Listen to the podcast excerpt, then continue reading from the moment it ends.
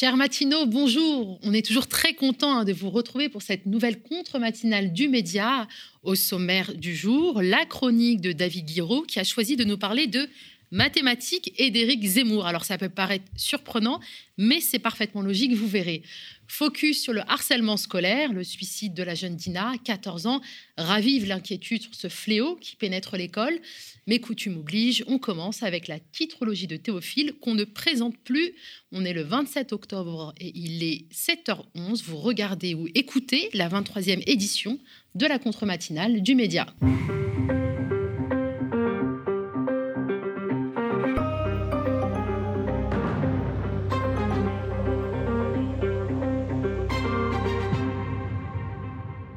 Emmanuel Macron comptait se poser en président qui a su gérer l'économie et voilà que les hausses de prix et l'effondrement du pouvoir d'achat qui va avec le contredisent à quelques mois des élections. Ce mercredi, la une de Libération nous laisse entendre qu'il ne parviendra peut-être pas à mettre à son crédit une bonne gestion de la crise Covid. Sur cette une, on voit un ministre de la Santé, Olivier Véran, inquiet, qui dit la situation est compliquée et effectivement elle l'est. Aujourd'hui, les chiffres sont repartis à la hausse malgré le pass sanitaire et la forte augmentation de la couverture vaccinale. Un lit d'hospitalisation sur cinq est fermé et les soignants démissionnaires se comptent par centaines. Le monde d'aujourd'hui à l'hôpital est pire que celui d'hier, alerte Patrick Goldstein, chef du pôle des urgences au CHU de Lille. Il y a à l'hôpital, insiste-t-il, un mal-être massif et une démotivation qui se traduisent par des départs, de l'absentéisme, des difficultés de recrutement. Interrogé par Libé, Olivier Véran répond qu'il n'a pas de médecins cachés dans le placard, ni d'infirmières qui attendent qu'on appuie sur un bouton pour les déployer dans les hôpitaux. Bref, le langage de l'impuissance. Toujours à propos du bilan social d'Emmanuel Macron, l'humanité met à la une des Gilets jaunes de Dieppe qui ont décidé de relancer le mouvement parce qu'ils sont déçus des mesures annoncées par le gouvernement. Pouvoir d'achat, trois ans après, c'est encore pire. C'est une citation d'un gilet jaune rencontré par le reporter de l'UMA. À rebours de cette souffrance sociale hein, dont témoignent Libé et l'UMA, le Figaro titre À six mois du vote, la France plus à droite que jamais. Et le journal se fonde sur la dernière enquête de la Fondation pour l'innovation politique, Fondapol, en partenariat avec le Figaro. Selon cette enquête, à laquelle a également participé l'Institut de sondage OpinionWay, seuls 20% des Français s'identifient comme de gauche contre 37% qui se positionnent comme de droite. Mais on avait dit, hein, n'est-ce pas, qu'on en ferait désormais un peu moins euh, sur les sondages, n'est-ce pas David? et du côté de la presse indépendante en ligne, du bon contenu à signaler comme d'habitude. Hein, d'abord ce papier de The Conversation, média qui se fonde sur l'alchimie entre l'expertise universitaire et l'exigence journalistique. Son titre le casse-tête de la dépendance automobile en zone peu dense. Est-il seulement possible de se passer de la voiture quand on habite en zone rurale ou dans les villes de moins de 10 000 habitants, même si on a la fibre écolo? Jusqu'ici, les alternatives sont peu efficaces. Pour desservir de telles zones en transport public de manière optimale, il faut dépenser des sommes folles. Les solutions d'autostop organisées ne sont que d'une utilité marginale et le vélo pas adapté au-delà de la distance de 5 à 10 km. V-Conversation évoque la piste de véhicules plus frugaux, intermédiaire entre le vélo et la voiture classique, mais cette solution se heurte à nos conditionnements psychologiques qui passent notamment par la publicité, estime Frédéric Errand, l'auteur de l'article, qui est aussi économiste et urbaniste en service à l'Université de Lille. Sur le site Basta Media, suite du gros dossier sur la montée en force du secteur privé et des fonds d'investissement dans le domaine de la santé en Europe, avec un article très intéressant intitulé Ces connexions au cœur de l'État qui font monter en puissance les groupes français de la santé privée on apprend que la Caisse des dépôts et des consignations, bras financier, de l'État, est au cœur de la machine qui consiste à transférer des activités relevant au départ du secteur public vers des grandes entreprises privées. C'est dans ce cas comme d'autres une illustration du modèle français de privatisation et ce modèle est le suivant, hein, faire de l'argent avec une source de revenus sans risque, car provenant de la gestion d'un service public de base largement subventionné, directement et indirectement par les autorités publiques. Une fois de plus, privatisation des bénéfices, socialisation des pertes. C'est beau le néolibéralisme, néolibéralisme et moi j'ai du mal à le dire, hein. n'est-ce pas David? Ouais, ouais, ça fait mal. Et sur Mediapart, une enquête qui en dit long hein, sur le climat que nous vivons actuellement. Son titre, Séparatisme, les autorités s'entêtent à instrumentaliser l'inspection du travail Mediapart a réussi à se procurer des notes internes qui prouvent que la préfecture du Val-de-Marne essaie de pousser les inspecteurs du travail à traquer des lieux soupçonnés de séparatisme musulman alors même qu'une note du ministère du Travail rappelle aux inspecteurs du travail que ce n'est pas leur boulot. Selon Mediapart, la préfecture du Val-de-Marne utilise les circuits euh, des CODAF, hein, ce sont les comités départementaux antifraude, pour cibler des associations musulmanes sans qu'aucun soupçon de travail dissimulé n'ait été préalablement établi. Les fiches de mission émises par la préfecture, écrit Mediapart, montrent qu'elle cible des établissements en ne s'appuyant sur rien d'autre que des motifs religieux. David, on en est là. Bah ouais. Mais moi, ça me fait penser euh, sur cette histoire de, saisie de l'inspection du travail euh, contre les assauts musulmanes. Euh, en fait, à la base, ce genre de méthode, c'est des méthodes qu'on appelle la méthode un peu Al Capone, qui ont été utilisées contre la mafia quand l'État n'arrivait pas à prouver qu'il y avait un réseau mafieux. Alors, il prenait les petits éléments pour essayer de, faire plonger les gens. Sauf que le problème, c'est que les musulmans, c'est pas la mafia, quoi. Et je ne sais pas, euh, je sais pas comment on va comment on va regarder ça dans quelques années. Euh, moi, je, pense que du point de vue historique, il y a plein de périodes de l'histoire où en fait les gens se rendent pas compte, mais par exemple que ce soit le macartisme, la chasse aux sorcières, mm. tous ces phénomènes où en fait euh, euh, l'État ou euh, la plupart des responsables publics font la traque à certains comportements d'une communauté soi-disant visée ou épinglée comme étant potentiellement dangereuse. Je ne sais pas dans quelques années comment on, va notifier ça, quoi. comment les historiens même vont se pencher sur cette période qui est quand même un peu particulière parce que euh, autant euh, dissoudre une association qui est vraiment hard, qui a des discours incroyables, etc.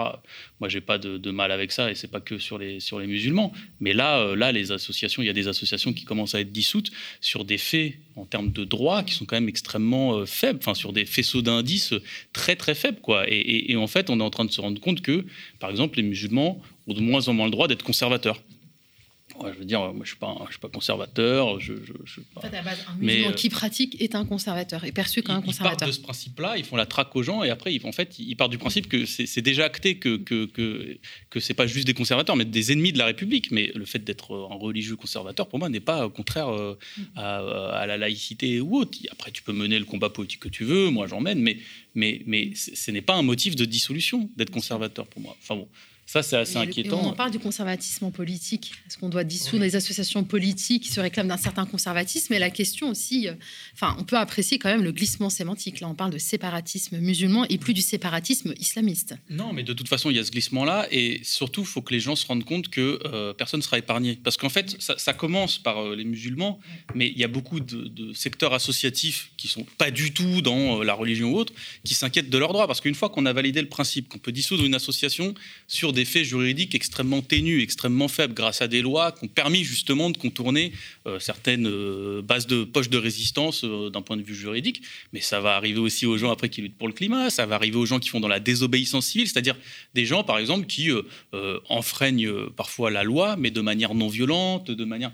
Et, ça, ça va, se ça va se retomber sur tout le monde, parce que si on valide le principe mmh. qu'on peut dissoudre n'importe comment une association, bah, après, la suite, elle est connue. Et, on, a déjà, on a déjà connu des périodes historiques euh, comme ça. Ça commence souvent par une communauté euh, visée, une communauté ciblée comme dangereuse.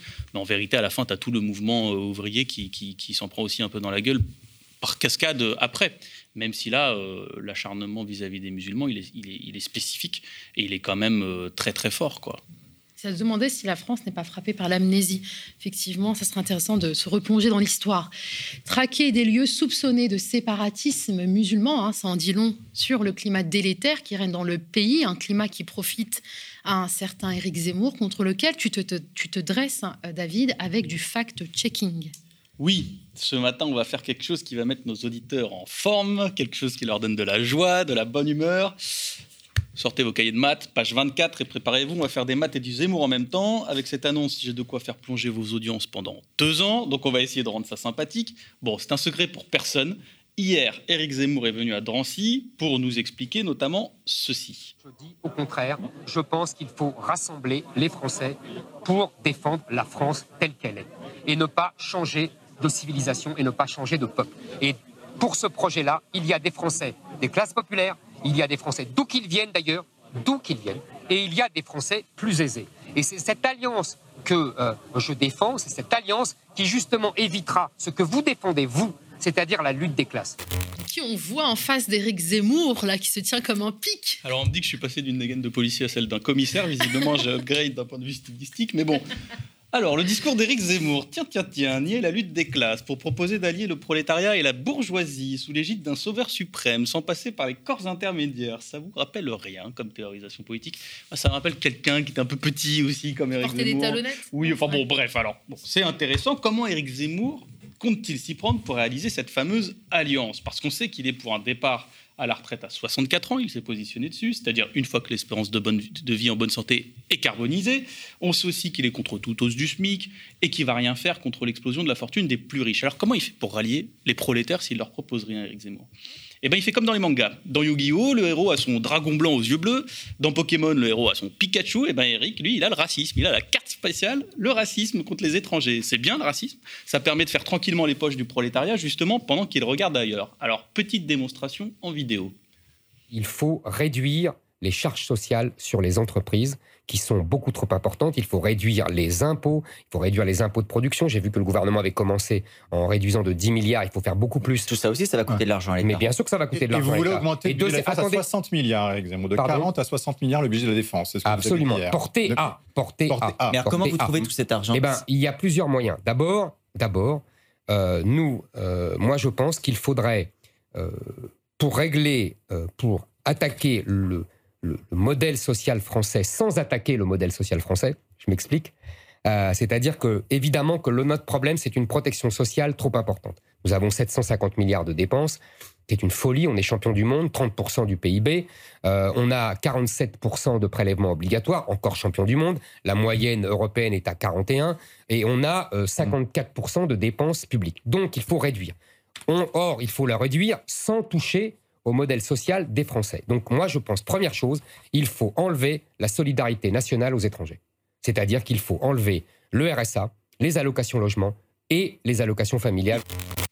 Tout un programme, bon, vous l'avez compris, il y a trop de solidarité selon Éric Zemmour, il y a trop de fraternité. Euh, la devise française, elle coûte trop cher au fond. Euh, donc pour Zemmour, faut la réduire. Mais on ne peut pas la réduire parce qu'il veut faire l'alliance avec le prolétariat, il paraît. Donc comment on fait pour la réduire? Eh bien, c'est simple. On frappe les étrangers, tous les étrangers, même les étrangers régularisés, parce qu'on s'en fout hein, du rayonnement de la France ou de faire venir des étudiants étrangers, on s'en fout. Mais Éric Zemmour a un petit problème à ce stade-là. C'est que les, étrangers, bah, ça coûte pas très cher. Il n'y a pas grand-chose à prendre sur l'argent euh, des étrangers. Alors pour pouvoir faire croire qu'il va pouvoir donner quoi que ce soit aux Français, au prolétariat avec qui il veut faire son alliance, qu'est-ce qu'il fait? Eh bien, il ment.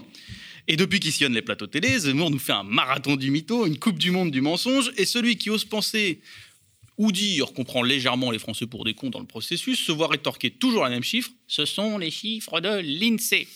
Alors, c'est parti pour un peu de maths avec l'INSEE, examinons quelques petits bobards d'Éric Zemmour. Premier bobard, pour nous expliquer que les étrangers coûtent trop cher, Zemmour nous dit régulièrement qu'il y a trois fois plus d'inactifs étrangers que d'inactifs français. Mon Dieu 13% de Français inactifs contre 40% d'étrangers inactifs. Mais c'est qu'ils foutent rien, dis donc. Donc vite, faut qu'on s'indigne, faut qu'on s'indigne pendant que les milliardaires se versent 110 milliards d'euros en pleine crise épidémique. Mais attendez deux secondes. C'est quoi un inactif selon l'INSEE? Définition que Zemmour ne connaît même pas, il inclut les chômeurs dedans. Les inactifs, c'est, je cite, les personnes qui ne sont ni en emploi ni au chômage, dont les étudiants et retraités ne, travaillent, ne travaillant pas en complément de leurs études ou de leur retraite. En gros, les inactifs, on pourrait dire, c'est euh, les retraités, les étudiants, les hommes et les femmes euh, au foyer. Alors là, on peut commencer à se poser des grosses questions, parce qu'en France, il y a plus de 17 millions de retraités. Donc, plus de 20% de la population est à la retraite.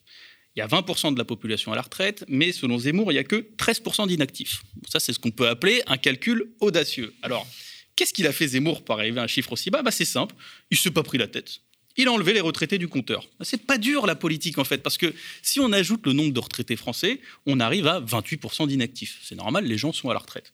Et encore, je suis gentil, je compte pas les étrangers qui sont comptés comme inactifs mais qui travaillent au noir, en, nettoyant vos toilettes, en travaillant dans les cuisines ou sur les chantiers. Selon un rapport du Conseil d'orientation pour l'emploi en février 2019, ça fait un peu de monde, même si certains cumulent le travail au noir avec un autre job légal, ça représente environ 2,5 millions de personnes.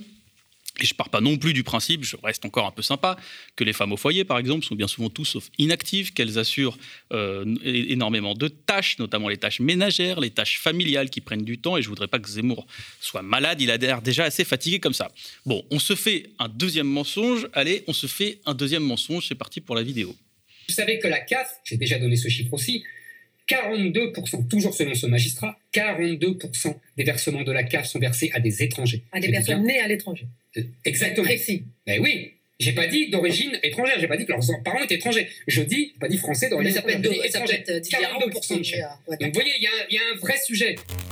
Alors là, on touche au sublime. Devant un Michel Onfray qui visiblement est en, en pleine rupture d'anévrisme, mais rassurez-vous, il va bien.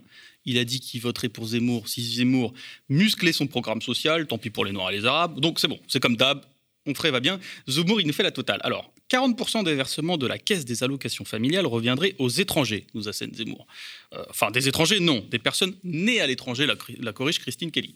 Et eh oui, répond Zemmour, exactement. Bon, c'est pas du tout la même chose, mais c'est exactement ce qu'il a dit.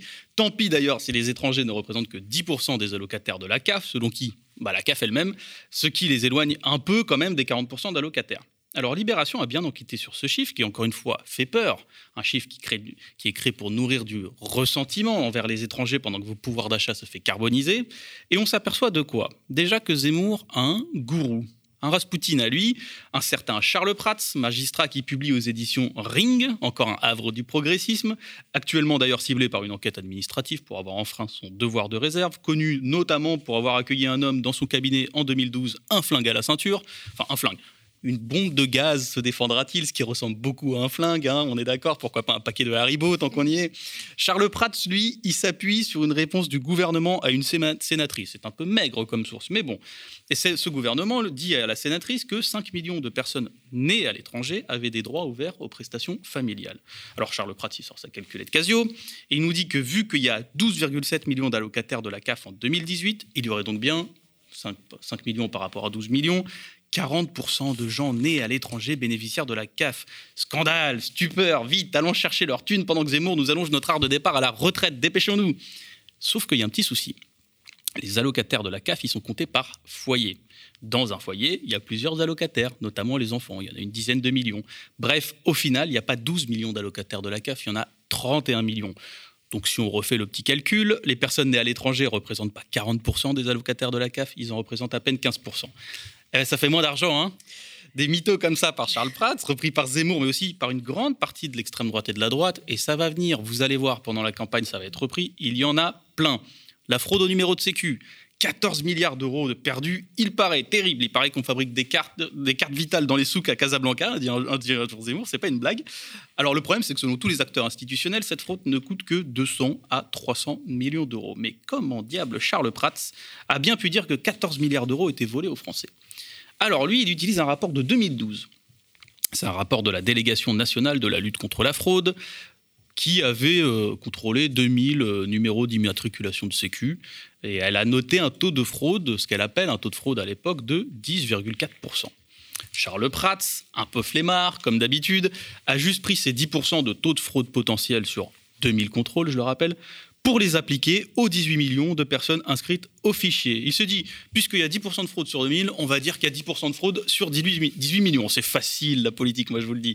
Sauf que la Caisse nationale d'assurance vieillesse a complètement démenti cette information, notamment parce que le terme de fraude qui a été utilisé en 2011 correspond à l'ensemble de documents sur lesquels il y a un soupçon de manipulation. Ça peut être un logo mal placé, ça peut être un cachet suspect ou juste des simples anomalies, comme des photocopies de mauvaise qualité. La fraude, en fait, c'est juste un contrôle de la qualité euh, pour la Caisse nationale d'allocation vieillesse.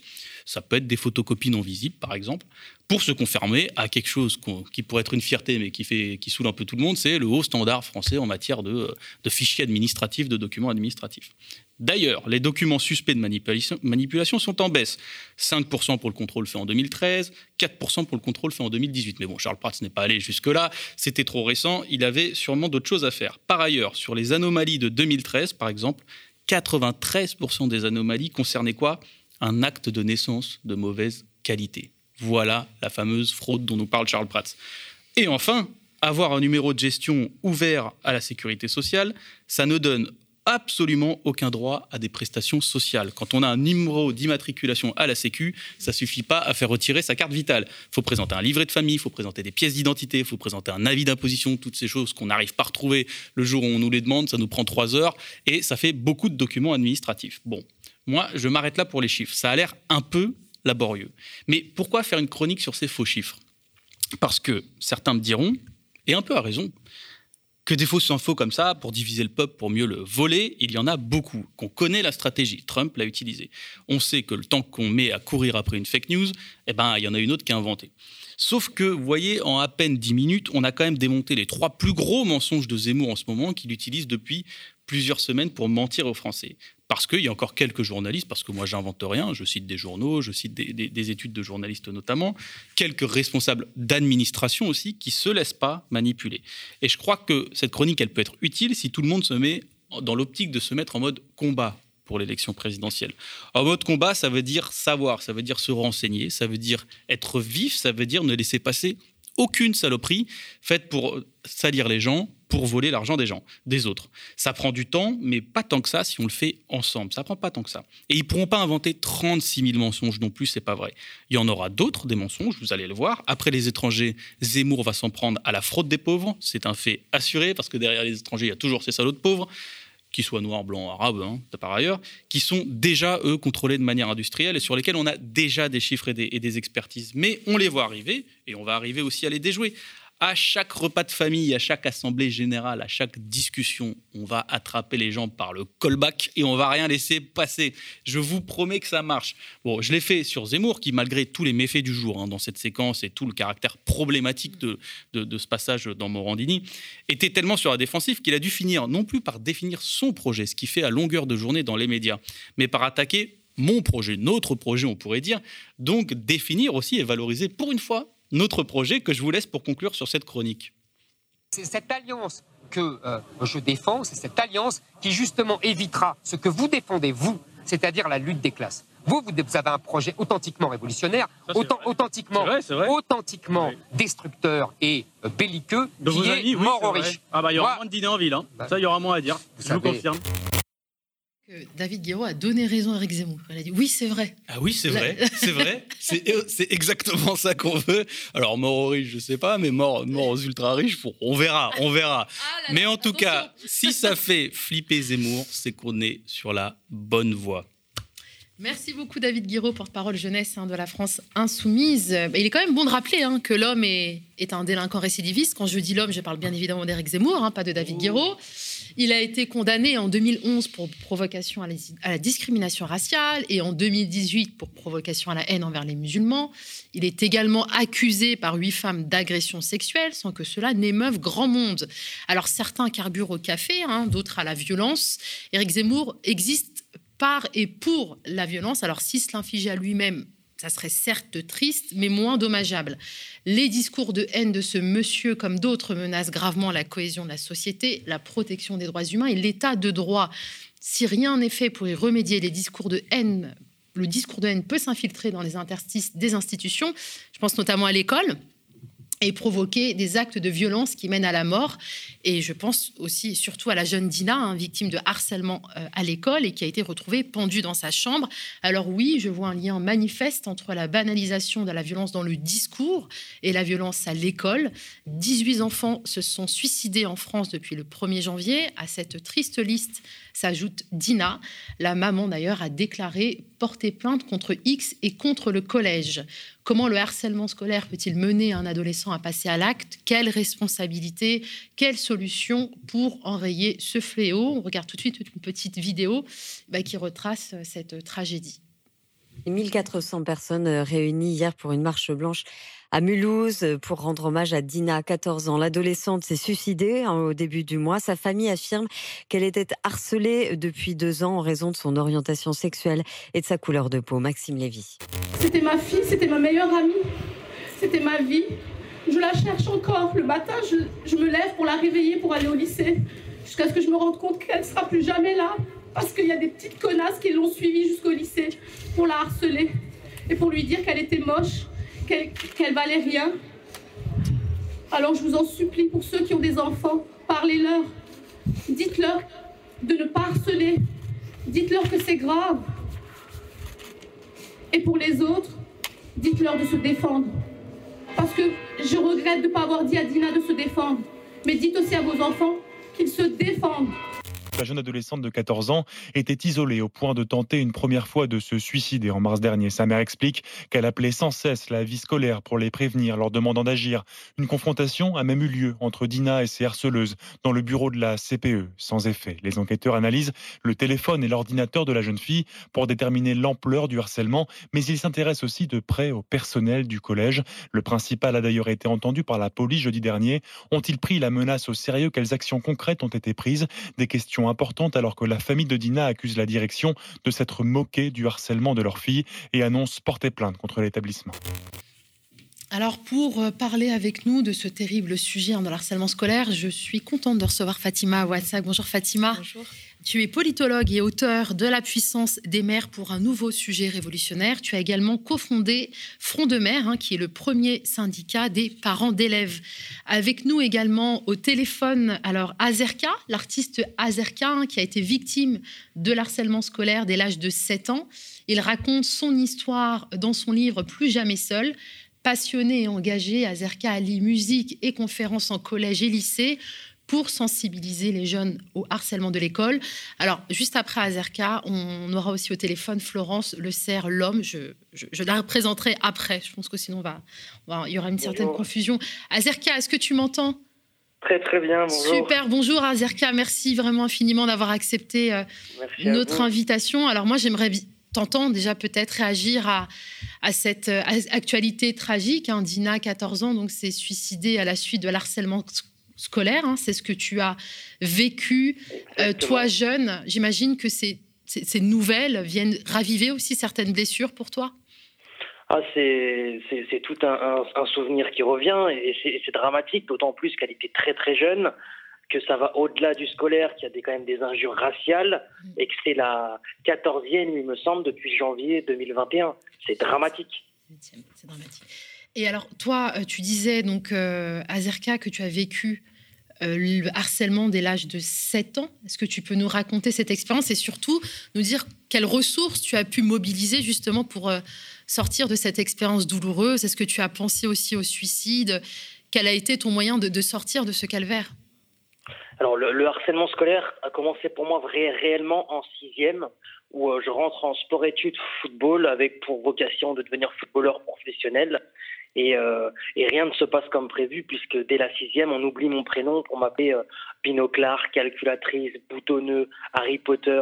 Rien ne se passe comme prévu, et c'était l'épilogue de ce que j'allais vivre en cinquième, quatrième, troisième, puisqu'il me, il me forçait à acheter un sandwich, à acheter à l'extérieur de la demi-pension, puisqu'il me versait un brodo euh, sur mon plateau pour pas que je mange à la cantine, me poussaient dans les couloirs euh, et, m'ont très bien fait comprendre que j'avais pas ma place, avec des menaces de mort en me disant si tu ramènes pas les cigarettes dans le portefeuille de ton beau-père, t'es mort à la sortie.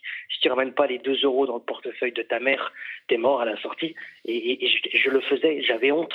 Je, me sens honteux de le dire, mais je le faisais pour m'en sortir jusqu'en troisième où ils m'ont tabassé, rué de coups euh, dans les vestiaires. Et aujourd'hui, je vis avec un, poignet paralysé, un bras euh, avec 32 euh, points de suture, et, je suis contraint de, lutter contre, contre ce fléau pour pas que les, ados le vivent.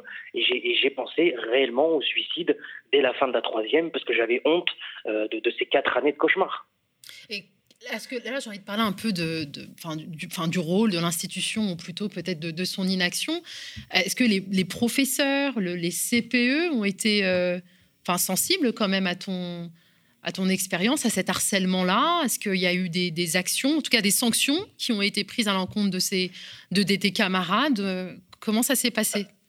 Alors malheureusement, aucune sanction, si ce n'est que une, ils ont été exclus temporairement d'établissements scolaires, mais, pour le coup, j'aurais pu euh, déposer plainte. Aujourd'hui, je peux encore par la voie du civil, mais, mais j'ai pas osé le faire de peur des représailles, puisqu'il me, me disait très très bien et fièrement que si je le faisais, j'étais mort à la sortie.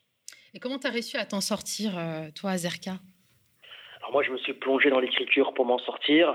Je me suis retranché sur les réseaux sociaux.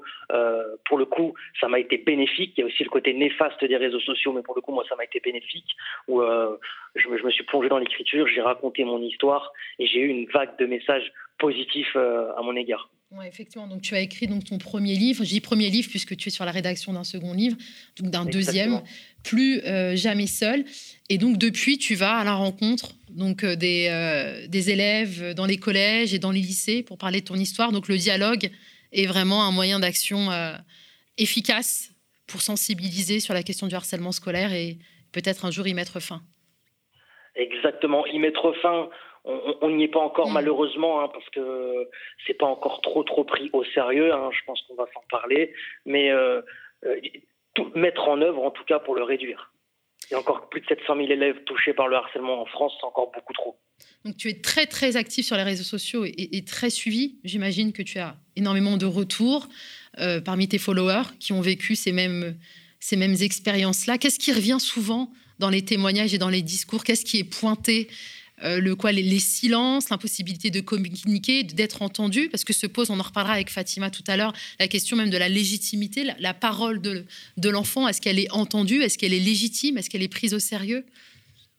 Malheureusement, j'en reçois tous les jours. Tous les jours, je reçois des messages, notamment sur le fait euh, euh, du manque de communication au sein des établissements. Est-ce que c'est pris au sérieux? Ou même ces, CPE qui, qui, ne savent pas faire la différence entre une simple, une simple insulte et du harcèlement scolaire. Le harcèlement scolaire, c'est quand c'est quotidien, quand c'est récurrent, et, un, CPE qui ne sait pas faire la différence, qui, pense que c'est une simple boutade dans la cour de récréation, bah, va laisser l'élève un peu sur le côté, comme ça, euh, digérer de cette, euh, histoire, et, lui va rentrer euh, chez lui le soir, faire ses devoirs et penser au harcèlement parce que c'est quotidien et que ça continue et que, et que ça laisse des séquelles. C'est ça, et en plus, alors aujourd'hui, avec les réseaux sociaux, le cyberharcèlement vient amplifier hein, le, harcèlement qui a lieu à l'école. On a vraiment le sentiment que ça s'arrête jamais. Azerka, je vais euh, peut-être libérer. Merci beaucoup pour ton témoignage. et je rappelle qu'on peut trouver ton livre toujours hein, plus euh, jamais seul. Hein. J'invite euh, nos auditeurs et, ceux qui nous regardent à suivre ton compte parce que vraiment tu fais ce travail de sensibilisation, de sensibilisation pardon, sur le harcèlement scolaire. Merci pour ton engagement, Azerka. Merci beaucoup. Euh, Fatima, Fatima, peut-être que tu aimerais ajouter quelque chose ou peut-être compléter ce qui a été dit par Azerka ou mettre en lumière un, de ses propos. Euh, bah, déjà dire en tant que en tant que parent, en tant que mère de, deux enfants, euh, bah, je suis triste pour Azerka de, par rapport à ce qu'il a ce qu'il a subi plus jeune. je suis triste évidemment de de voir que des, que des enfants, des adolescents, des adolescentes meurent euh, euh, suite au, harcèlement euh, scolaire, se suicident. voilà, je, je, suis inquiète aussi en tant, que, en, tant que, en tant que parent.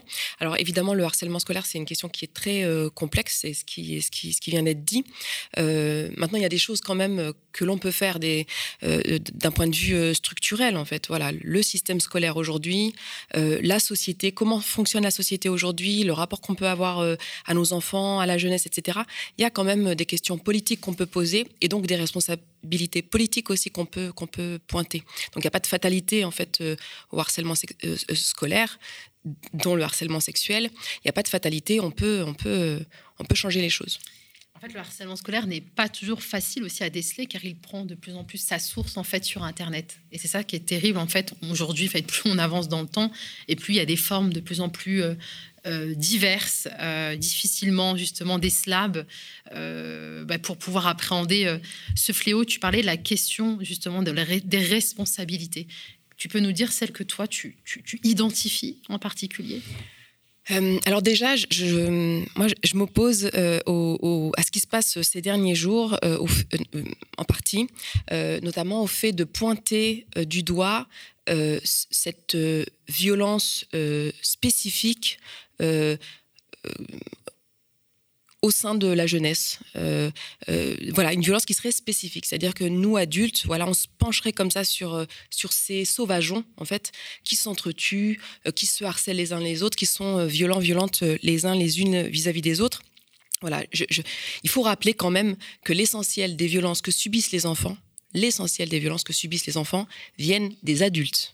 Des enseignants, quand tu dis les adultes Des adultes de manière générale. Par exemple, voilà, c'est un enfant qui meurt tous les cinq jours sous les coups de ses parents. Voilà, un enfant meurt tous les cinq jours sous les coups de ses parents. L'essentiel des violences sexuelles, des violences psychologiques, des violences physiques ont lieu au sein euh, des entourages et sont euh, ces violences commises notamment par euh, des adultes, pour l'essentiel par des adultes. Et ça, il faut le rappeler quand même. Je veux dire, l'essentiel des violences que subissent les enfants provient des adultes. Donc il n'y a pas de violence particulière comme ça au sein, de, au sein de la jeunesse où les jeunes, nos enfants seraient plus violents que nous, en fait. Il y a déjà un problème déjà euh, dans la société de manière générale et chez les adultes. Euh, quelle est cette violence que produisent, euh, que produisent les adultes? Ensuite, oui, moi je pense qu'il faut parler, avant de parler d'Internet, parce que c'est pas si simple quand même, Internet, c'est un terme quand même très général. Et ce que disait... Azerka tout à l'heure, c'est que Internet, ça peut aussi être quelque chose de positif, en fait. On y reviendra, mais moi, je pense que la première responsabilité, c'est l'école. Là, il s'agit de, de, harcèlement scolaire. Quelle politique est menée Quelles sont euh, les conditions qui ont été euh, mises en place ces derniers temps pour éviter le, harcèlement scolaire euh, mais, tout pousse au harcèlement scolaire. Tout pousse en réalité à la violence de manière générale.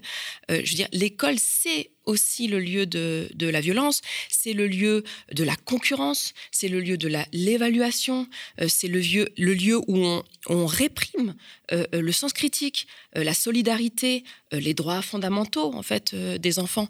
Donc voilà, il y, a un problème structurel. c'est aussi, et là je parle vraiment de ces dernières dernières années, et je parle du ministre notamment de, l'Éducation euh, nationale, Monsieur Jean-Michel Blanquer, c'est aussi le lieu où on réduit de plus en plus euh, bah, les moyens euh, qu'ont les, équipes éducatives pour encadrer les enfants, pour encadrer les jeunes. Donc on ne peut pas d'un côté voilà, ce s'attrister euh, du harcèlement euh, euh, scolaire qui mène au suicide d'adolescents, de, d'adolescentes, mais d'un autre côté, supprimer des postes et, créer en fait des conditions de travail qui font que bah, dans les cours de récré, par exemple, parfois il n'y a pas d'enseignants, il n'y a pas d'enseignantes, il n'y a pas d'équipe éducative. alors moi, il y a, y a une, une expérience que j'ai eue en tant que parent délégué il y a quelques années. Il y avait comme ça des violences sexuelles entre enfants, une enfant en particulier euh, subissait ces, violences. Euh, et, à la question de savoir, mais quelle est la règle euh, pour ce qui concerne les toilettes, parce que ça avait lieu aux, toilettes, quelle est la règle? Est-ce que on, envoie les enfants les uns après les autres? Est-ce qu'ils y vont deux par deux? Est-ce qu'ils y vont ensemble? Est-ce qu'ils y vont avec un adulte, sans adulte? Enfin, je veux dire, juste une règle en fait. On veut juste comprendre la règle. Il n'y avait pas de règle. Je veux dire, il n'y avait pas de projet d'établissement, il n'y avait pas de projet pédagogique précis là-dessus. Et ça, c'est de la responsabilité de l'éducation nationale. Voilà, dès lors qu'on euh, ne donne pas les moyens euh, euh, aux, écoles, aux équipes éducatives d'encadrer, d'avoir des règles, de les faire respecter, voilà, de ne pas être tout le temps sous pression, stressé, etc.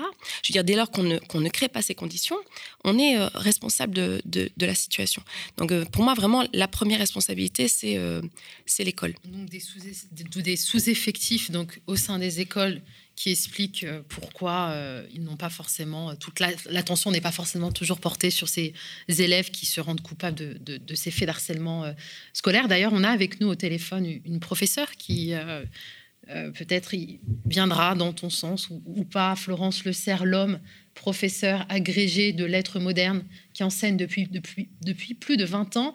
Pendant 10 ans, elle a été donc coordinatrice et enseignante au micro-lycée de Vitry-sur-Seine, qui est une structure qui accompagne des jeunes décrocheurs pour leur permettre de reprendre confiance, passer leur bac et accéder aux études supérieures. Elle enseigne actuellement en Ariège, en collège et en lycée, et mène régulièrement des actions de formation. Euh, Florence, est-ce que vous m'entendez? Alors, je vous entends, mais ça saute un petit peu par moment. D'accord. on, va essayer de mener à bien quand même cet entretien. Merci d'avoir accepté euh, notre invitation. Donc, justement, on, parlait avec Fatima Wassak euh, des responsabilités, notamment la première responsabilité qui reste celle de l'éducation nationale. À un manque de personnel pédagogique pour encadrer les élèves expliquerait euh, cette, on va dire, amplification des faits d'harcèlement scolaire? Alors, je ne sais, je sais pas en fait si c'est euh, forcément le, manque euh, de moyens ou plutôt euh, finalement une, attention portée à, ces, à, ces, problèmes de, de harcèlement. C'est-à-dire que pour moi, en fait, une des choses peut-être qui manque au sein de l'éducation nationale, et notamment pour les enseignants, c'est que quand on passe les concours pour être enseignant, que ce soit le CAPES ou l'agrégation, euh, on n'a pas en fait de, formation euh, psychologique en fait sur euh, qu'est-ce que c'est qu'un adolescent. Donc pour moi, je, crois que c'est une des clés essentielles parce que c'est vrai que notamment au collège, qui est le lieu, je trouve plus que le lycée finalement, où vont se cristalliser ce type de violence, et notamment parce que c'est l'âge aussi où voilà, on essaye, on se construit et on se construit par rapport à des normes, on veut être dans un groupe. Et pour être dans un groupe, ben, ça, crée aussi euh, voilà, la nécessité finalement du, rejet de ceux qui ne sont pas comme nous. Euh, toutes ces questions-là, en fait, euh, en tant qu'enseignant, on les, on ne les aborde pas au cours de notre formation. Et je pense que c'est une des clés importantes hein, parce que les, les, questions de harcèlement en établissement scolaire, moi, à chaque fois que j'ai pu y être confrontée dans des établissements classiques, en général, elles sont prises en charge quand même, euh, mais elles sont souvent prises en charge euh, exclusivement par la sanction. donc voilà, votre intervenant disait que les, ces harceleurs avaient été exclus temporairement. Mm. Donc ce qui est, bien sûr qu'il faut passer par de la sanction, mais je trouve que finalement on, ne va, pas chercher la, la source du problème qui est un travail de fond euh, sur euh, voilà qu'est-ce qui fait qu'il y a du harcèlement, pourquoi sur ces questions, euh, travailler vraiment avec les, les, collégiens sur ces questions-là. Et notamment, je pense que ce que disait votre intervenant, enfin que, des gens qui ont subi du harcèlement viennent témoigner dans les établissements scolaires, par exemple, c'est une chose qui peut être très importante, mhm. mais ça peut aussi aussi passer par des projets. Et un, un, travail vraiment avec une classe sur des projets euh, de, création en fait sur ces questions. D'accord, donc insuffisance euh, donc de moyens, défaut de formation, ou plutôt passer par de la, la prévention plutôt que de la, la sanction. Pourtant, je, je crois avoir vu hein, des campagnes de sensibilisation à harcèlement scolaire, notamment l'éducation nationale, des belles images, des infographies. Ça semble quand même, euh, enfin, un impact quand même plutôt limité, non, Fatima Wassak? Oui, En fait, oui, les, les, campagnes souvent elles vont passer par euh, des vidéos et, souvent par des discours euh, qui passent pas toujours très bien auprès des, des collégiens. C'est-à-dire on est, on est plutôt dans un discours qui va être un peu euh, parfois moralisateur, j'ai envie de dire, et, qui fait que je ne suis pas sûre que ça ait un impact mm. profond. Alors que si, par exemple, on met au travail une classe vraiment sur ces questions, alors ça a été fait hein, déjà de voilà faire travailler à des élèves, des, des, faire écrire aux élèves des courts métrages, par exemple, euh, sur ces questions. Donc, du coup, les faire réfléchir. Euh, qu'est-ce que c'est euh, le harcèlement Qu'est-ce que c'est les mm. enjeux Quel impact ça peut avoir Imaginer un personnage, voilà, qui va être, qui va subir ce type de situation. Ben, au final, ça, les met au travail là-dessus. Votre intervenante parlait de l'esprit critique. enfin voilà, je pense qu'à l'école, on, on, peut travailler quand même l'esprit critique pour le coup, et, et c'est surtout très nécessaire. Euh, euh, et, voilà, et, partager avec des collégiens, ne serait-ce que voilà, des articles, des, reportages pour qu'eux-mêmes puissent construire leur point de vue sur cette question. Euh, je pense que ça serait plus, efficace que de leur montrer des choses. Parce que quand on leur montre des choses, on les maintient dans une passivité qui fait qu'on ne les amène pas, je crois, à, réfléchir. Mm. Fatima, au sujet donc de ces campagnes, de ces moyens d'action qui ont été déployés notamment par le gouvernement pour lutter contre le harcèlement scolaire. Euh, bah, moi, je, trouve que ces campagnes, euh, euh, enfin, je trouve, de fait, objectivement, elles ne sont pas, elles ne sont pas efficaces. Notamment, alors c'est pas la seule raison, mais c'est notamment pour ça, je pense, notamment parce que elles ne sont pas crédibles. Je veux dire, l'institution scolaire euh, qui, euh, euh, par, je, le dis, il faut quand même voilà, pointer des responsabilités précises portées par Monsieur Jean-Michel Blanquer, cette institution scolaire, et j'allais dire confusionniste pour ce qui concerne les discriminations, pour ce qui concerne la stigmatisation de populations, de catégories de population, pour ce qui concerne voilà, le, voilà, les minorités, puisqu'on l'a rappelé tout à l'heure, la petite Dina a été donc euh, insultée, notamment par rapport à ses euh, origines. Euh, voilà, elle a été traitée de sale, sale arabe. Elle a aussi subi des d'insultes homophobes. elle a été traitée de sale lesbienne. Donc voilà, c'est aussi quelle crédibilité a aujourd'hui l'institution scolaire voilà, lorsque l'institution scolaire, par exemple, diffuse comme ça une campagne qui dévoie totalement la laïcité, mais c'est au nom de la laïcité où on voit clairement des vignettes qui sont racistes, clairement, voilà, et elles ont été euh, euh, dénoncées comme telles. Euh, je veux dire, on ne peut pas d'un côté pointer du doigt certaines catégories de population, voilà, stigmatiser certaines catégories de population, stigmatiser notamment les minorités, et de l'autre prendre de haut les jeunes en leur disant voilà, maintenant il faut arrêter d'être raciste, maintenant il faut arrêter d'être homophobe, il faut arrêter d'être grossophobe, etc., etc. Donc c'est pour ça que j'insiste quand même sur la responsabilité des adultes et j'insiste sur des responsabilités vraiment institutionnelle. Euh, moi, l'expérience que je peux avoir en tant que euh, porte-parole du Front de mer, au sein du Front de mer, c'est que l'éducation nationale est sourde aux affaires de violence de manière générale, pas que pour ce qui concerne le harcèlement euh, scolaire, pour ce qui concerne les injustices, les discriminations, les humiliations, les stigmatisations, quelles que soient les violences, l'éducation nationale a tendance à être sourde, à mettre sous le tapis, à mettre une pression sur les élèves ou sur leurs parents, ou les deux, pour, pour, pour, pour euh, voilà, pour mettre sous le tapis, quoi, pour qu'on oublie. Euh, il y a notamment au sein du front de mer euh, des, des, mamans dont les enfants ont été changés d'école, des enfants victimes de, de, de, ont été changés d'école. Je c'est la victime qu'on déplace. moi, personnellement, donc, comme je vous le disais tout à l'heure, voilà, sur cette histoire de, toilettes, où il y, avait des agressions entre enfants euh, voilà, dans les, toilettes, on m'a, moi, euh, pointé du doigt, euh, j'étais paranoïaque, j'en faisais trop, il fallait pas exagérer. voilà, on m'a culpabilisé, on m'a vraiment renvoyé la responsabilité de, de, de, ce qui se passait à ce moment-là, euh, voilà, c'est moi qui portais la, responsabilité. Donc, euh, et ça, des, parents comme ça, qui essaient de, défendre, de protéger leurs enfants, qui essaient d'entrer déjà dans l'école, euh, et qui se retrouvent comme ça, pointés du doigt, renvoyés à leurs propres responsabilités, etc. Mais il y en a, il y en a plein. Enfin, vous pourriez avoir plein de, témoignages.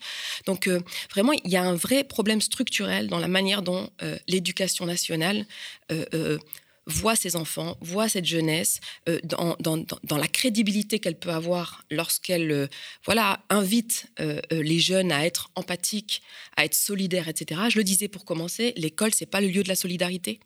L'école, c'est le lieu du tri, c'est le lieu de l'orientation, c'est le lieu de l'évaluation, c'est le lieu de Parcoursup parlons par exemple voilà de ce dispositif. C'est pas si éloigné que ça, hein, c'est pas un grand écart. Dès lors qu'on dit que voilà, il s'agit de, trier les élèves et, que le meilleur gagne, et il y aura pas de place pour tout le monde, et on va voilà trier les élèves notamment par rapport au, territoire où ils et elles euh, vivent. Voilà, mais quel, quel message on donne euh, aux jeunes, quoi? Quelle est l'idéologie, en fait? Quels sont les fondements sur lesquels s'appuie euh, l'école, le projet pédagogique qu'on soutient euh, à l'école? Voilà, moi, c'est ça que je, que, que, que, je, pointe du doigt. Alors, évidemment, il y a d'autres choses à dire, d'autres responsabilités. Tout à l'heure, tu, tu, tu parlais d'Internet et des réseaux sociaux. Oui, effectivement, tu, parlais de, cyberharcèlement et c'est vrai que ça passe aussi beaucoup par les, par les réseaux sociaux, mais en même temps, donc, comme le disait Azerka, les réseaux sociaux, c'est aussi le lieu de la sociabilité euh, des jeunes, c'est aussi le lieu de la solidarité entre, entre jeunes. Donc, euh, c'est pas que du négatif, euh, les réseaux sociaux. Maintenant, ça juste amplifier. Alors, amplifier, je sais pas, je sais pas si c'est les réseaux sociaux en tant que tels. Bon, déjà, il y a la responsabilité des plateformes mm. et donc là récemment, on a vu des lanceurs et des lanceuses d'alerte sur Facebook qui montrent à quel point les plateformes typiquement Facebook, mais c'est le cas aussi de, Twitter, euh, encourage le clash, euh, encourage la parole, la parole haineuse, encourage les insultes racistes, etc. Et, ça, c'est quelque chose qui est documenté aujourd'hui, on le sait, pour maintenir les, gens, les jeunes en particulier, sur les réseaux sociaux, on va encourager la parole haineuse. Donc, il y a une responsabilité des plateformes. Il y a une responsabilité, encore une fois, des politiques des journalistes, des intellectuels qui ne vivent que par le clash, que par le buzz, que par l'humiliation.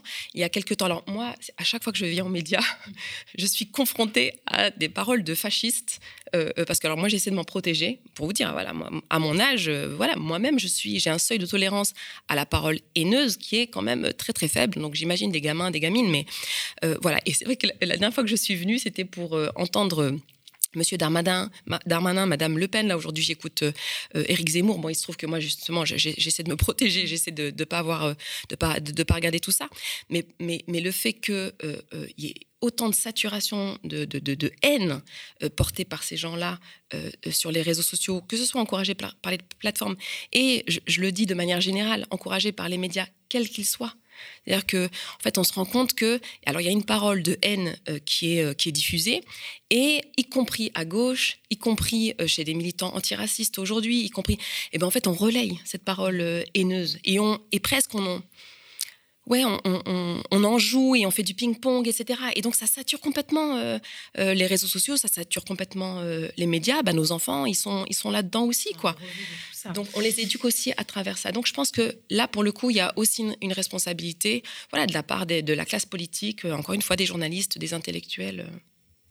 Florence Le Serre l'homme, est-ce que vous partagez l'avis de Fatima? Le harcèlement scolaire est un problème avant tout structurel alors, je ne sais pas si c'est structurel. En tout cas, euh, c'est sûr que la question de la violence euh, scolaire, euh, elle existe, en effet, entre enfants, de, des adultes sur les enfants, c'est vrai.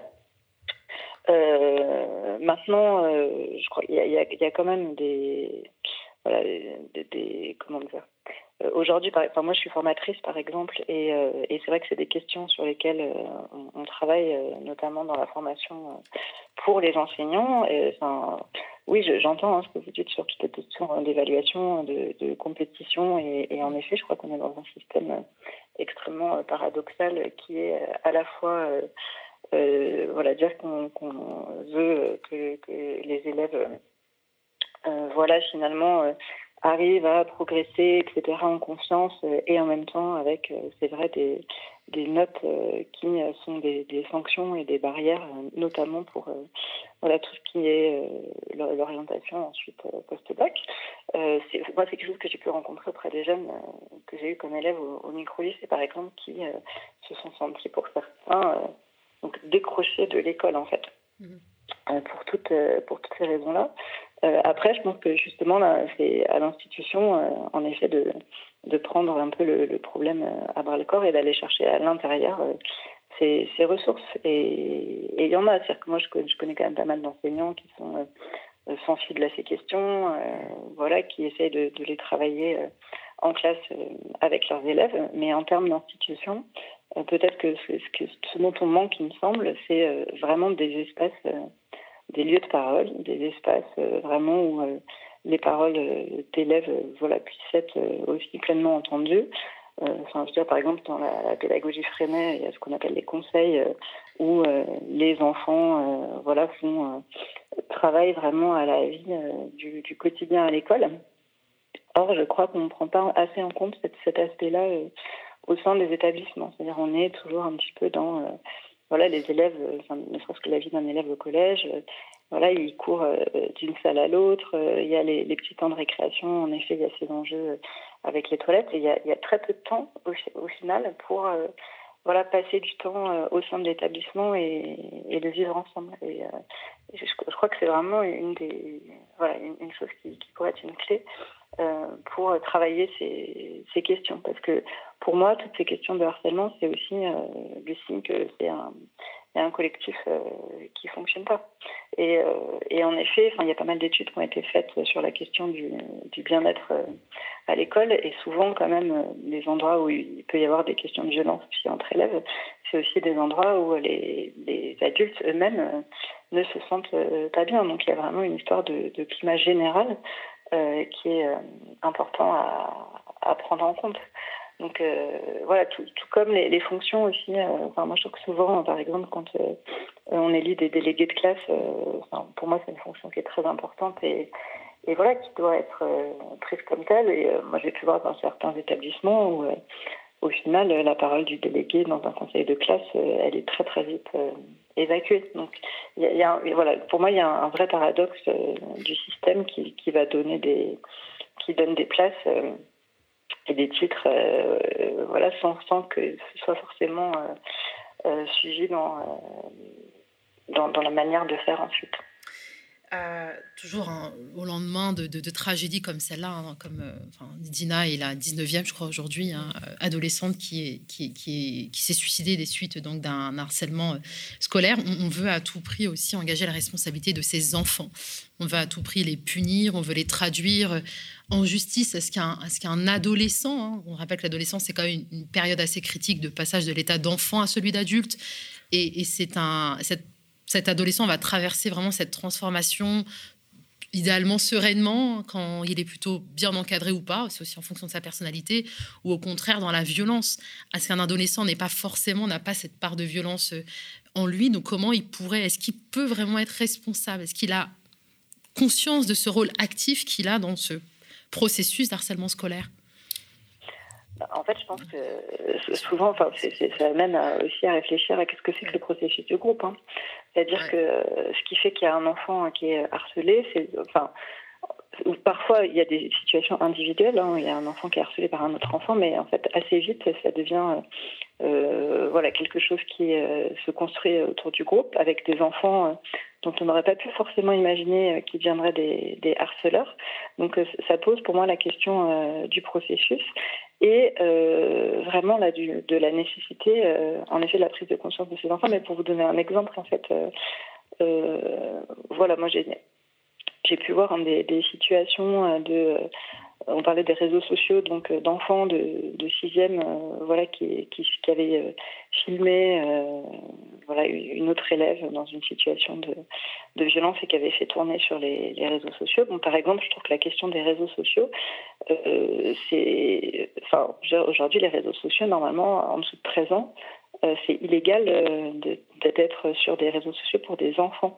Et euh, pour ma part, j'estime que c'est normal, voilà, que ce soit illégal, parce que là, je le vois bien, pour ces enfants-là, il n'y a aucune conscience de la gravité de, ces actes.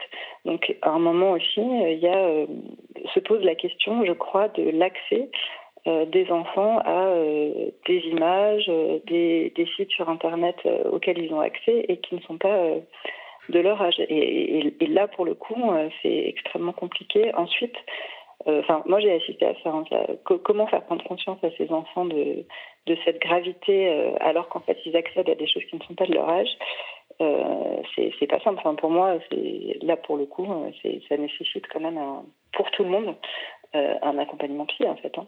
Un accompagnement psy. Fatima, j'aimerais bien t'entendre justement sur ce rôle des enfants. Alors bon déjà effectivement euh, comme ça a été euh, suggéré, euh, les, les, personnes qui sont harcelées peuvent très bien devenir harceleurs, harceleuses également. On, retrouve un peu les, mêmes phénomènes pour ce qui concerne les violences interquartiers. Voilà les, les, les enfants qui qui sont violentés, qui sont même tués, auraient pu eux-mêmes tuer en fait. Donc voilà c'est effectivement il ne faut pas pointer voilà, la responsabilité individuelle de tel ou tel enfant, tel ou tel jeune. Je pense qu'il faut vraiment prendre de la hauteur sur le phénomène, le fait social, et essayer de, essayer de, voilà, de trouver des, solutions. Déjà, quand même dire que euh, on a donc affaire avec euh, Dina, Chanel, il y a euh, récemment aussi, à des enfants qui certes subissent des violences, donc précisément du harcèlement scolaire, mais qui vont jusqu'à se suicider. Enfin, ça, je pense qu'il faut, faut s'arrêter deux secondes là-dessus, en fait. C'est quel désespoir chez une gamine de 12 ans ou une gamine de 14 ans pour aller jusqu'à se pendre, pour aller jusqu'à se suicider. Enfin, voilà, et ça, je pense que ça doit nous interroger sur les perspectives que peuvent avoir aujourd'hui les jeunes, en fait, en, euh, termes d'avenir. Voilà, dans quelle mesure ils croient ils, ont de l'espoir en fait en leur avenir. Ils ont l'impression qu'ils vont s'en sortir, qu'elles vont s'en sortir, que ok il y a des violences aujourd'hui, mais demain ce sera mieux. Enfin, tu vois, je, pense que ça, c'est à interroger, comme euh, le, fait que 87% euh, euh, des jeunes aujourd'hui, jeunes 18-24 ans, mais ça reste des jeunes, 18-24 ans, 87% s'abstiennent aux élections voilà, soit qu'ils y sont euh, euh, indifférents, euh, soit qu'ils sont dégoûtés par la politique. tout à l'heure, alors, l'intervenante Florence disait, voilà, il faut interdire tel ou tel accès à telle ou telle information, c'est pas de leur âge, etc. Non, là, vraiment, je, pense qu'il y, a une erreur d'analyse, si je peux me permettre, parce que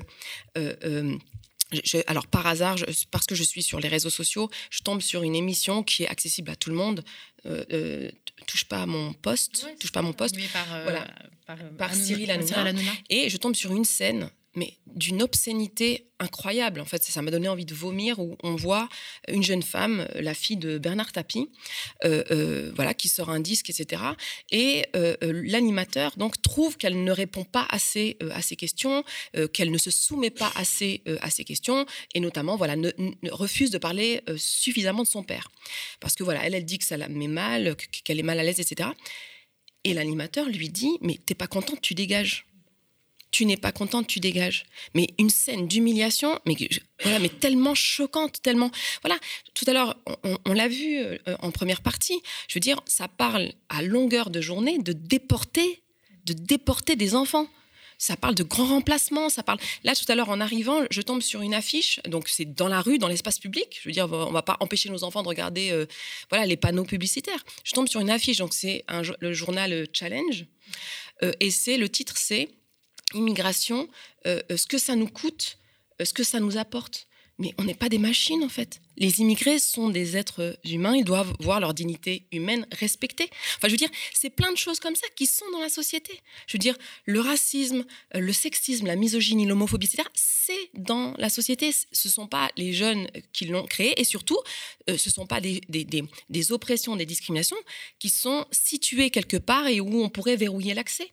Je veux dire, nos enfants, nos jeunes ont accès à ça y compris dans, dans l'espace public. Donc il y a un vrai problème euh, politique à poser. Euh, euh, bah alors pour ce qui concerne de l'école, moi je pense que ce qu'il faut poser au-delà même du harcèlement scolaire, c'est quelle école nous voulons. Voilà, quelle école nous voulons aujourd'hui. L'école qui existe aujourd'hui, c'est un lieu où on classe, où on évalue, où on catégorise, où on trie, etc. Voilà, c'est une idéologie. Il faut pouvoir la qualifier, une idéologie notamment libérale qui est portée par quelqu'un qui l'incarne, Jean-Michel Blanquer, moi je pense qu'il faut voilà, faire de la politique. Il faut dire, voilà, nous on a une autre offre politique.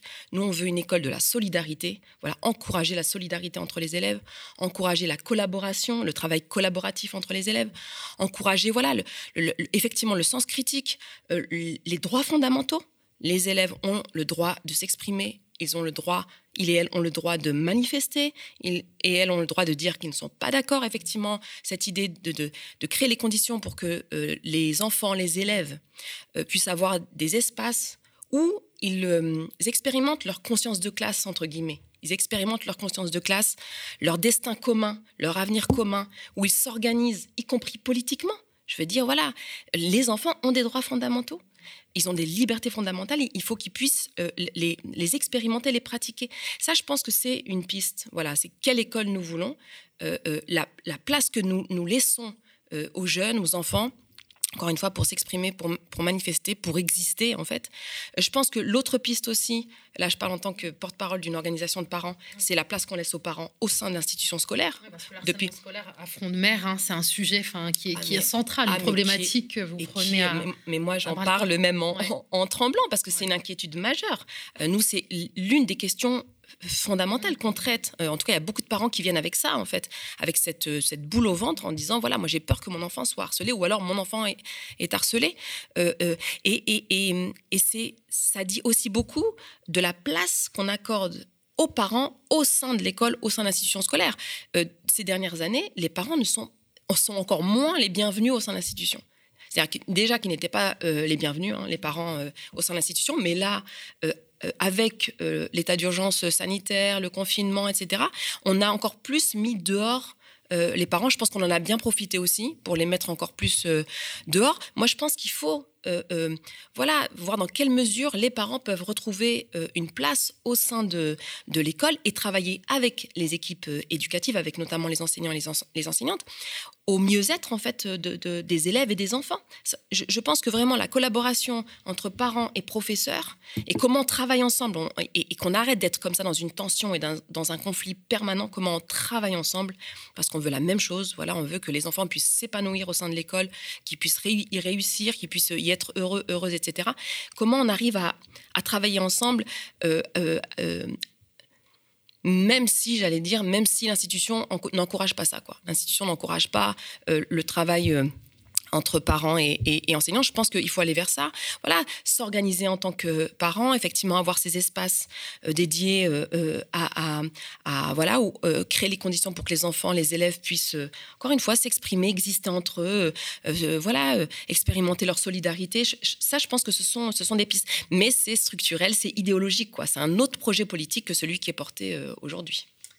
Euh, Laurence, peut-être que vous voudriez revenir sur, sur l'accès à ces plateformes. Alors, je ne sais pas si vous faites allusion notamment à Squid Game, qui est cette série hein, sur Netflix, et qui... Euh, ça, oui, en effet, mes élèves euh, m'en ont parlé. Enfin, moi, je pense que c'est pas une histoire d'interdiction, mais c'est juste le fait qu'il y, a des, il y a des contenus ou voilà, des choses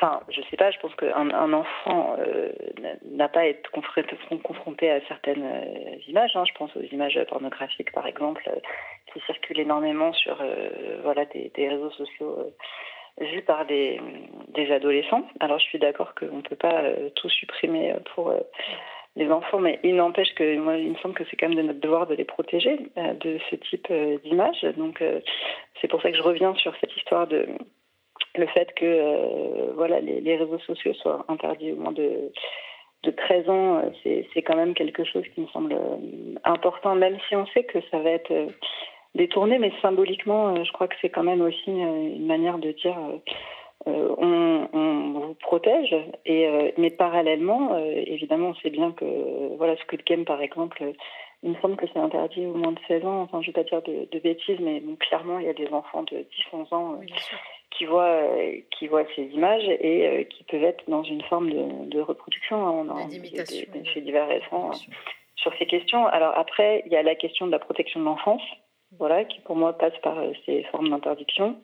Et après, il y a la question de la prise en charge de, de tout ça, parce qu'on sait que malgré tout, tout ça va être détourné. Et là, il me semble qu'il y a un vrai travail à faire au sein de l'enseignement sur la question de, de l'éducation euh, aux médias, de euh, qu'est-ce qu'on voit, de travailler avec eux vraiment sur ces questions. Moi, je suis assez partisane euh, de voilà de parler absolument de tous les sujets en classe et d'en faire, au-delà d'en parler, d'en faire véritablement un sujet de, travail avec les élèves.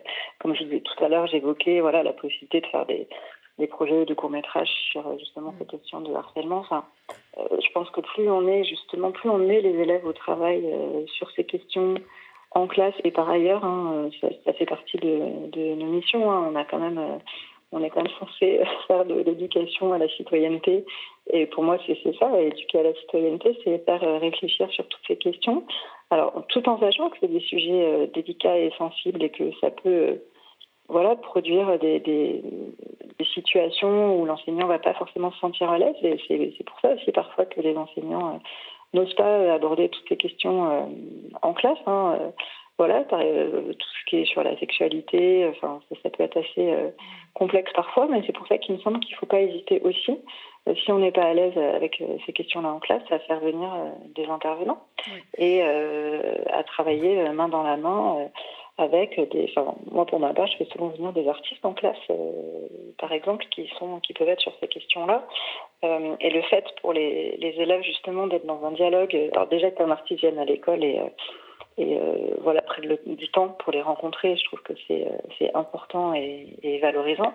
Et puis par ailleurs, parfois justement là où la parole d'un enseignant, un prof reste le prof et et euh, va pas forcément être euh, écouté euh, sur tous ces sujets-là euh, par les élèves. Le fait qu'ils puissent entamer un dialogue avec voilà quelqu'un qui, qui, est dans ces questions-là, mais de manière artistique.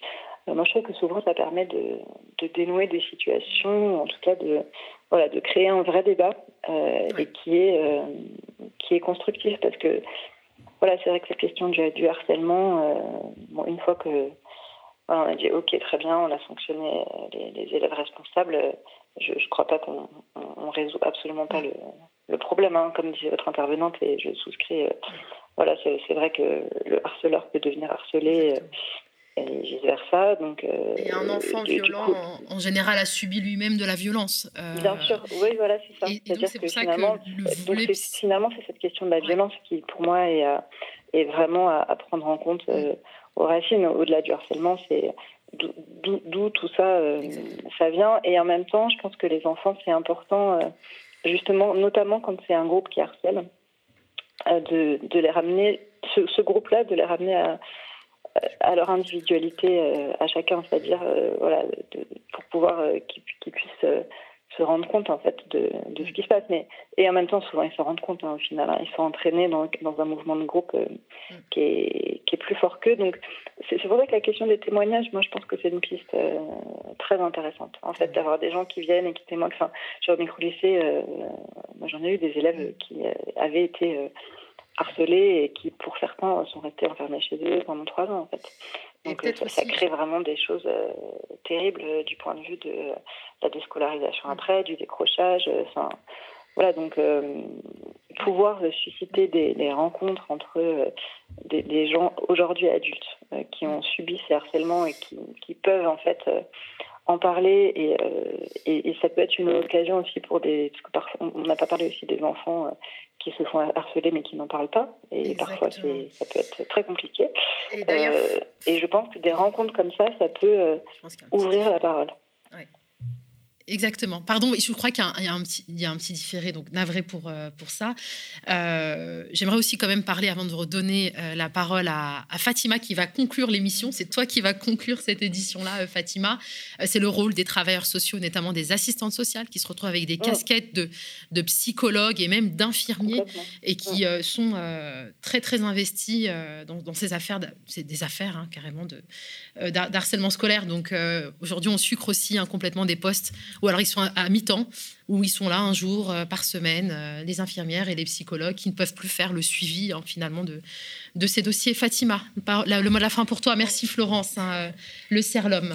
Oui, non, ce que je voulais dire, c'est que j'ai beaucoup parlé de, la responsabilité de l'institution scolaire, de, de l'école, et, et, oui, c'est un vrai sujet, c'est-à-dire que je pense qu'il y a un sujet politique à porter, il faut demander plus de moyens, il, faut, il faut permettre en fait aux, aux enseignants, aux enseignantes d'être mieux formés effectivement, mais ça c'est des moyens. il faut voilà plus plus d'encadrants, plus de personnel, etc., etc. Et ça, je, pense que c'est une question structurelle qu'il faut, qu'il faut poser, qu'il ne faut pas mettre euh, comme ça euh, euh, sous, le, sous, la table en, valorisant des gadgets, des, des, numéros de téléphone, etc. Alors qu'on sait très bien que ce genre de choses ne marche pas. Alors j'ai beaucoup parlé de l'école, mais quand même, alors je, suis là en tant que porte-parole du Front de mer et, et, et, c'est pas parce que je pointe du doigt une responsabilité scolaire que je, ne, je ne comment dire, je ne, je, ne considère pas que les parents euh, ont une responsabilité collective. Il ne s'agit pas de pointer du doigt tel ou tel parent. On a déjà assez à faire comme ça, on est déjà assez pointé du doigt.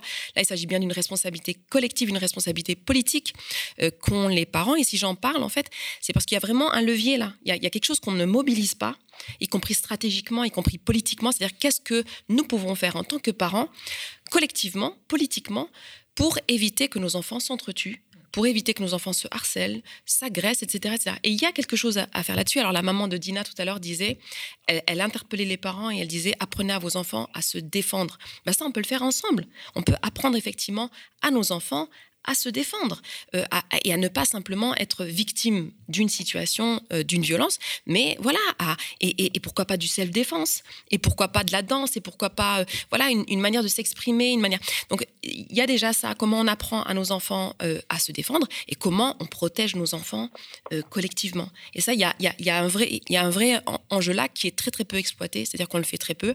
Nous, on essaie de s'organiser là-dessus, c'est-à-dire que nous, on prend notre responsabilité en main, c'est-à-dire qu'on est très euh, dur vis-à-vis de l'institution, mais voilà, on, se dit aussi que c'est à nous de protéger effectivement euh, euh, nos enfants, et donc on s'organise, alors notamment au sein de Vert Dragon, donc qui est un lieu où on peut investir justement ce projet euh, euh, parental en fait, euh, où voilà, on essaye de, de, de, faire en sorte que nos enfants soient acteurs aussi de, des projets que, que l'on mène effectivement.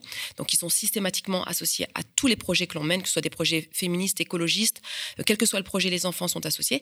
Mais on essaie aussi d'avoir une conscience politique en fait en tant que parents, avec cette idée vraiment comment voilà, on protège nos enfants ensemble, comment on crée de la solidarité entre nous, entre enfants, et comment on on, voilà, on montre à nos enfants qu'un autre monde est possible en fait et qu'on peut pas se satisfaire de ce monde, euh, voilà, où la violence est, euh, est euh, légitime et est institutionnalisée. Merci Fatima Wassak, politologue et auteur hein, de La puissance des mers pour un nouveau sujet révolutionnaire, hein, cofondatrice de Front de mer. Vous pouvez retrouver euh, toutes les réflexions de ce syndicat, les, travaux et même les actions sur le site de, de Front de mer. Euh, on va vous quitter. On, a, on vous a retenu comme un peu longtemps, mais c'est un sujet dont on parle très peu, malheureusement, notamment dans les médias de mainstream. Hein, euh, voilà. Et donc, il faut, il faut savoir pouvoir prendre le temps euh, pour bah, trouver des, pistes et des, solutions pour essayer d'enrayer ce fléau. vous, demain, vous retrouvez Théophile hein, pour la nouvelle édition de la matinale. Vous pouvez et vous devez soutenir la matinale euh, et tous les programmes d'ailleurs euh, du média. Comment? Eh bien, en euh, participant à la cagnotte qui est en description de la vidéo. La matinale, enfin, le média est un média indépendant. On ne vit que de vos dons. Merci de votre fidélité, de votre soutien. Merci pour la force et merci à toute l'équipe que vous ne voyez pas et qui fait vivre cette matinale. Bonne journée, à très vite.